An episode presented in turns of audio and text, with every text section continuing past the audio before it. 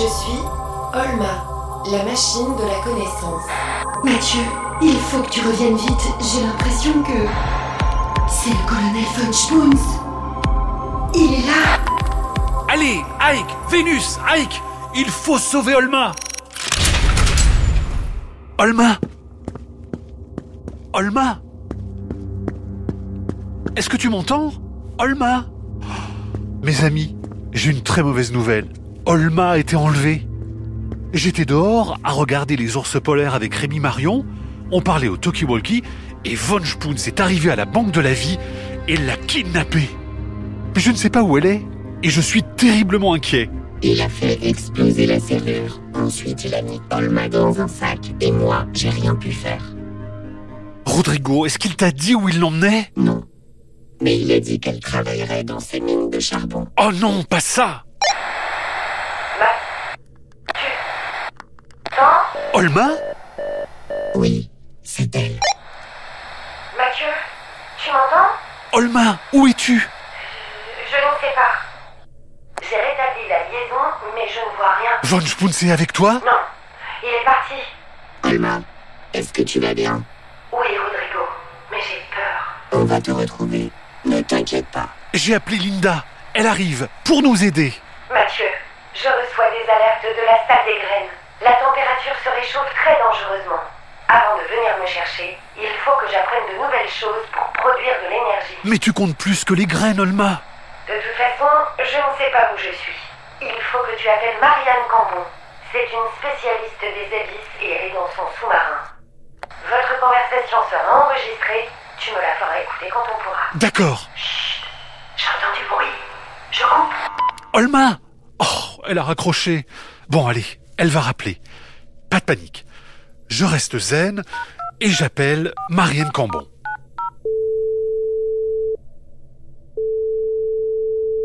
Allô Allô Oui, bonjour Marianne, c'est Mathieu. Bonjour Mathieu, bonjour Alma. Non, malheureusement, Olma n'est pas là. Ah mince, il lui est arrivé quelque chose Oui, mais ça devrait s'arranger. Euh, Marianne, où est-ce que vous vous trouvez là tout de suite? Alors là tout de suite, je suis dans mon petit sous-marin jaune, le Nautil. Euh, je suis en train de voyager, bah pas très loin de vous en fait. Hein. Je suis dans le Spitzberg à 2350 mètres de profondeur sous l'eau.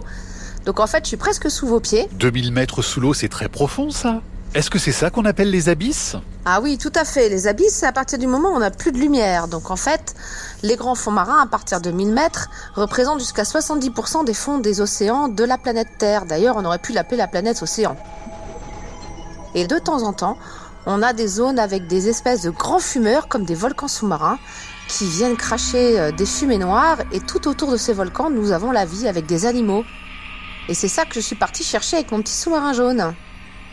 Mais vous avez beaucoup de chance parce qu'on dit souvent que c'est plus difficile d'aller dans les abysses que dans l'espace. Pour quelle raison? Disons qu'on connaît mieux la surface de la Lune que la surface de la planète Terre, tout simplement parce que sous l'eau c'est très très compliqué d'essayer de voir quelque chose. Si on pouvait enlever la mer, ce serait plus simple. Malheureusement, on ne peut pas. Et du coup, il faut des sous-marins qui arrivent à descendre sous ces grandes profondeurs. Par exemple, les sous-marins militaires qu'on connaît ne descendent que 500 ou 600 mètres de profondeur. Moi, mon sous-marin scientifique, il descend jusqu'à 6000 mètres, ce qui me permet de voir à peu près la plus grosse partie de la planète Terre, mais sous l'eau. Mais pourquoi c'est si difficile d'aller dans l'eau à grande profondeur? C'est la pression, le froid, mais surtout la pression. C'est un petit peu comme si j'avais la tour Eiffel sur mon dos à porter. Oh. Mais heureusement, dans mon sous-marin, je suis protégée parce que je suis dans une sphère en titane, une boule, et du coup, je ne sens pas la pression. Moi, tout va bien, je vis tout à fait normalement, je respire normalement. Et alors où se trouvent les fonds marins les plus profonds sur la planète, Marianne? Ah, les plus grands fonds marins, en fait, c'est un endroit qui s'appelle la fosse des Mariannes. Ça ne s'invente pas. La fosse des Mariannes. Tiens bah, je ne sais pas pourquoi, mais ça me rappelle quelque chose. Allez, ça va me revenir. Qu'est-ce qu'on croise dans ces abysses, Marianne? Eh bien, dans ces abysses, c'est assez incroyable. En fait, lorsqu'on arrive avec le sous-marin, tout doucement, on va se rapprocher de la zone qu'on recherche. Et au début, on est sur du sable. Comme une grande plage, on voit pas beaucoup d'animaux. Et puis, on arrive, on a des zones d'éboulis avec des cailloux qui sont cassés. Et là, on commence à voir des petites éponges blanches très très visibles avec les lumières du sous-marin. Et quand on continue à avancer, on voit des petites zones avec du jaune ou du gris. Et ça, ça prouve qu'il y a une activité volcanique qui s'approche de nous. Et on continue à avancer et là, on va arriver à des zones où on voit des poissons blancs qui n'ont pas d'yeux, ils sont tout fins, tout en longueur, posés au sol, avec des moules tout autour, quelques crabes pas loin qui sont en affût, prêts à attaquer. Et lorsqu'on se rapproche encore plus des bords de la cheminée hydrothermale, on va trouver des vers, des vers avec des tubes, avec des grandes couleurs rouges, et puis ces crevettes qui peuvent vivre tout autour de certaines sources hydrothermales et qu'on peut trouver jusqu'à 2500 individus au mètre carré quand même. Ça grouille un peu comme un essaim d'abeilles qui serait devant notre hublot. Et là, après, on voit la, la cheminée devant nous avec toutes ces couleurs dans les tons jaunes, orangés et rouges. Les couleurs sont absolument magnifiques, on en prend plein les yeux lorsque l'on découvre ces sources. Marianne, est-ce que votre sous-marin est suffisamment solide pour résister à la pression des abysses? Alors, en fait, mon sous-marin est tout à fait assez solide pour aller jusqu'à 6000 mètres de profondeur. Il a une sphère en titane qui est exprès conçue pour, qui fait 3 cm d'épaisseur. C'est un matériel qui résiste à la pression et à la corrosion, mais sans être trop lourd. On a ensuite des gros flotteurs. On a un système de caméra pour pouvoir euh, enregistrer tout ce que l'on regarde et on éclaire avec des petites lumières qu'on appelle des LED et on a deux bras robotisés qui nous permettent de prélever des échantillons puisqu'évidemment à 6000 mètres de fond on ne peut pas sortir dehors faire nous-mêmes les prélèvements.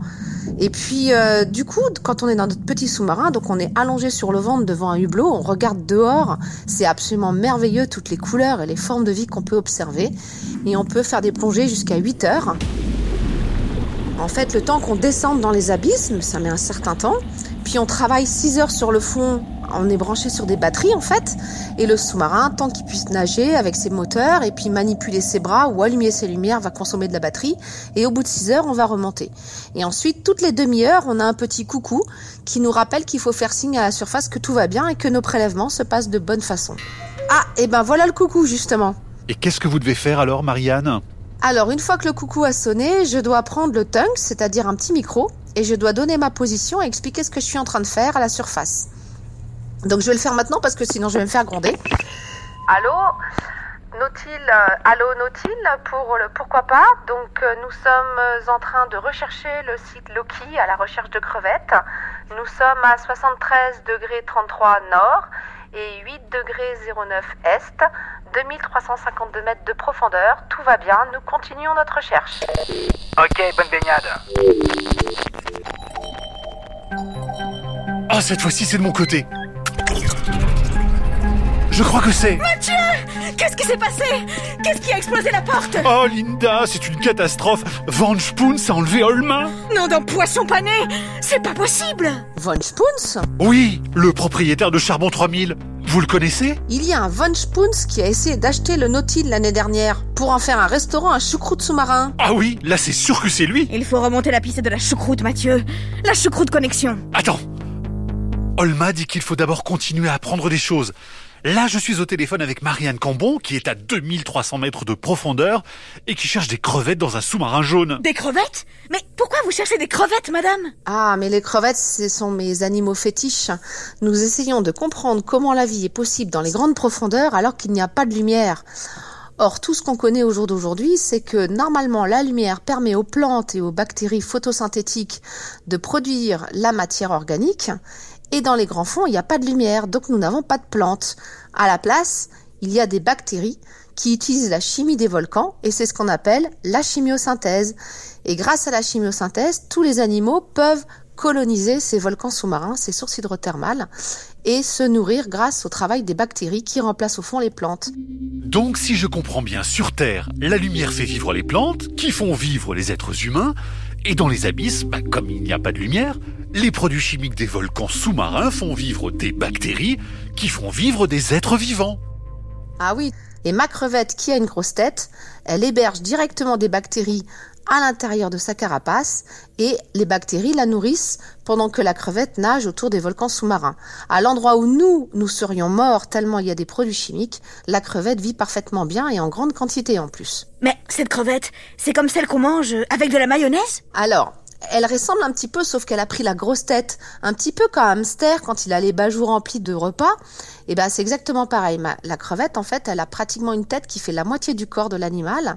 Et dans ses gros joues, justement, elle héberge des bactéries qui lui servent de nourriture. Donc du coup, la crevette n'a pas besoin de manger. C'est absolument incroyable. Grâce à ces bactéries. Tout à fait, ces bactéries, elles vont utiliser de l'hydrogène sulfuré, du méthane et puis du gaz carbonique. Et puis, elles fabriquent des sucres, des lipides, des protéines et qui nourrissent la crevette directement sans avoir besoin d'avaler par le tube digestif et de digérer quoi que ce soit. Et comment elle s'appelle votre crevette? Alors ma crevette, elle s'appelle Rimicaris et son petit nom exact c'est Rimicaris exoculata, c'est-à-dire la Rimicaris qui n'a pas d'yeux. Mais en fait ça c'est encore un grand mystère, on ne sait pas bien comment elle se repère dans les grands fonds vu qu'il n'y a pas de lumière. Peut-être elle détecte la chimie mais rien n'est encore bien sûr. Donc elle est aveugle, la pauvre? Exactement, c'est tout à fait ça, c'est son nom en fait. Et elle arrive à vivre dans des profondeurs aussi importantes avec toute cette pression autour d'elle. Et oui, elle est parfaitement adaptée. Ce qui nous nous aurait tués, pour elle, c'est sa vie normale, sans lumière, sous pression, et dans un environnement naturellement pollué au regard de ce qu'on pense nous, hommes, de ce qu'est la pollution, du méthane, des métaux lourds, de l'hydrogène sulfuré, du gaz carbonique, eh ben les animaux vivent parfaitement bien. Dès que la planète émet une énergie chimique, on a la vie. Mais Marianne, vous en faites quoi de vos crevettes une fois que vous les avez repérées dans les abysses? Ah, alors nos crevettes, une fois qu'on les a repérées, d'abord on passe un petit temps pour les observer. Un des gros travaux du biologiste, c'est l'observation. Alors on pose le sous-marin tout en douceur et on va filmer avec de bonnes caméras 4K et on a les yeux rivés dans les hublots et on observe leur comportement. On essaye de retrouver les adultes par rapport aux jeunes, parce que figurez-vous que ces crevettes-là sont bien mystérieuses. On ne sait pas où elles se reproduisent, quand elles se reproduisent, on ne sait pas où vont les larves. Encore plein de mystères à recouvrir pour comprendre comment ça marche là-dessous. Et une fois qu'on les a bien repérées et observées, on en attrape quelques-unes avec un petit aspirateur. Et quand on remonte avec notre petit sous-marin à la surface, on récupère les animaux et puis on court dans une chambre froide, on met un manteau et on essaye de voir un petit peu comment ces crevettes peuvent vivre dans ces conditions-là en survivant avec tellement de produits chimiques et la pression. Tout ça, c'est encore beaucoup, beaucoup de questions et on manque de scientifiques pour nous aider. Et vous parlez de produits chimiques, ça veut dire que même les abysses sont pollués? Ah, alors, les abysses sont naturellement pollués, allons-nous dire. C'est-à-dire que dans les abysses, les volcans sous-marins, comme un vrai volcan en surface, va cracher des produits qui, nous, en tant qu'humains, vont nous tuer. C'est par exemple le méthane, le dioxyde de carbone, l'hydrogène sulfuré, le truc qui sent l'œuf pourri. Mes crevettes, elles sentent l'œuf pourri en fait. Elles sont aveugles, elles sentent l'œuf pourri. Ah, ça me rappelle le vieux Magnus, l'ancien gardien de phare de Longyearbyen. Il était très gentil, mais oh, c'est vrai qu'il y avait quand même pas mal de naufrages. Mais Marianne, est-ce que la pollution humaine arrive jusque dans les abysses? C'est vrai que les abysses commencent quand même à être impactés par l'activité humaine, comme par exemple le réchauffement climatique, qui mine de rien petit à petit arrive à descendre dans les grandes profondeurs et dans les abysses, quand on fait de l'exploration, et des fois c'est un petit peu dommage, mais on trouve des déchets de l'activité humaine, comme par exemple des sacs plastiques. On a trouvé dans la fosse des Mariannes des traces de produits chimiques et de sacs plastiques jusqu'à 11 000 mètres de fond.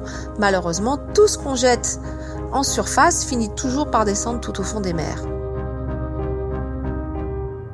Est-ce que vous aimeriez vivre dans les abysses, vous, Marianne? Ah, c'est vrai que quand je suis dans mon sous-marin, qu'est-ce qu'on est bien. Il fait un petit peu froid, on met un bonnet, on s'habille bien parce que la sphère en titane, elle est un petit feu frisquette, hein, il fait 3 degrés dehors. Donc la boule de titane, elle est à 10 degrés. Mais c'est vrai qu'on est bien dans ce calme et qu'est-ce que c'est beau, c'est magnifique. On a un petit peu l'impression d'être un explorateur à l'ancienne, on est tellement privilégié d'arriver au fond et on n'a pas envie de remonter surtout. Ah mince C'est la fin de la plongée, il va falloir remonter. Merci Marianne et bon voyage dans les abysses. Merci Mathieu et surtout bonne chance à vous pour retrouver Olma. Elle est indispensable. Au revoir. Au revoir. Linda. Qu'est-ce qui se passe? La dernière énigme. Mets-toi dans les profondeurs.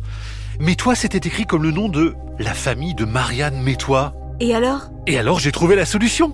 Rodrigo, niveau moins 5. Yes, mon pote. Je comprends rien à ce que tu dis, Mathieu. On vient de parler de la fosse des Mariannes, Linda.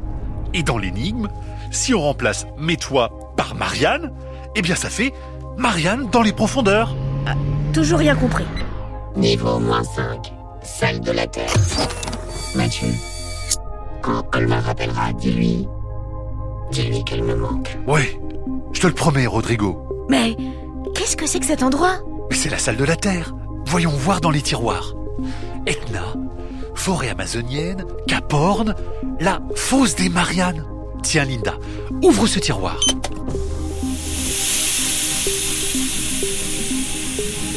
Nom d'une tranche de saumon fumé.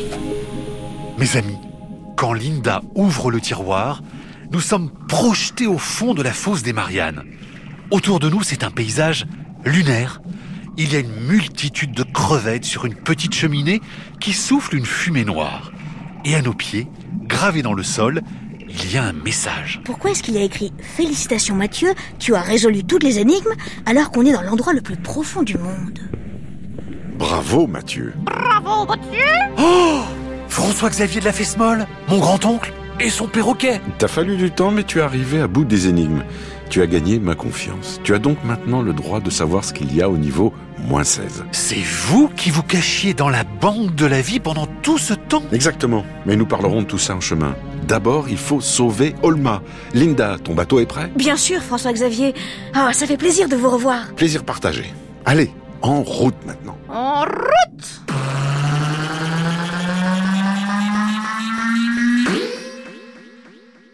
Olma est un podcast original de France Inter avec la Cité des sciences et de l'industrie.